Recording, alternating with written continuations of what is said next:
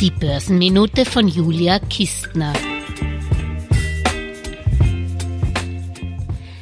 Kam, wie es kommen musste. Nicht alles, was grün deklariert wird, ist es auch. Noch schlimmer, das muss es auch gar nicht sein, weil die EU keine eindeutigen rechtlich bindenden ökologischen und sozialen Kriterien vorschreibt.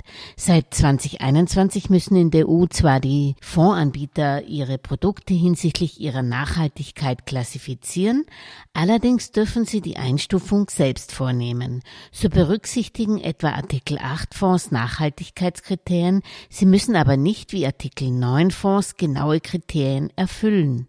Mit der Genauigkeit und Vergleichbarkeit der Produkte ist es ohnehin so eine Sache, da die Vorgesellschaften ja die Einstufung ihrer Produkte selbst vornehmen. Obendrein gelten Atomkraft und Erdgas für Brüssel als nachhaltige Energieträger. Wie genau die Fondsgesellschaften es mit der Selbstbeurteilung nehmen, hat sich jetzt die Arbeiterkammer Oberösterreich zusammen mit der Plattform CleanVest bei den insgesamt 180 nachhaltigen Aktien, Anleihen und Mischfonds in Österreich genauer angeschaut. Fazit, fünf der zehn nachhaltigsten Fonds waren auch mit dem österreichischen Umweltzeichen ausgezeichnet, das offensichtlich als Gütesiegel besser taugt. Die maximalen Nachhaltigkeitspunkte erzielte nur der Anleihenfonds Equam SRI Spartrust M. Weit vorne liegen auch noch der Schöllerbank Vorsorgefonds Amundi Mündelbond und Amundi Mündelrent sowie Erste Bond Euro Mündelrent und der Raiffeisen Österreich Rent.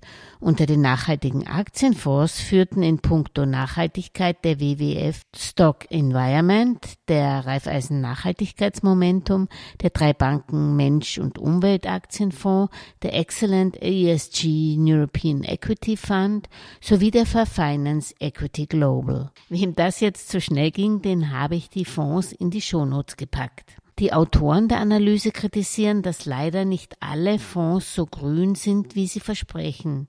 Und das ist sogar möglich, ohne gegen EU-Recht zu verstoßen. Negatives Beispiel ist hier der vorletzte Fonds im AK-Ranking, der erste Bond Dollar Corporate.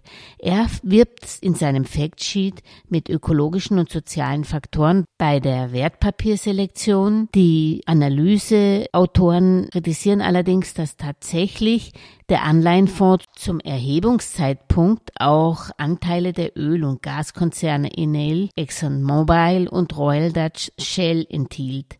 Zusätzlich fanden sich eine Reihe von Automobilherstellern wie Daimler oder Fluggesellschaften wie Delta Airlines im Portfolio. Fazit, wo grün draufsteht, muss nicht grün drin sein.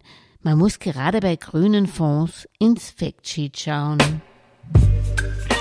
Alles Gesagte ist nur die persönliche Meinung von Julia Kistner und daher keine Anlageempfehlung und keine Rechts- und Steuerberatung. Für Verluste, die aufgrund von getroffenen Aussagen entstehen, übernimmt die Autorin Julia Kistner keine Haftung.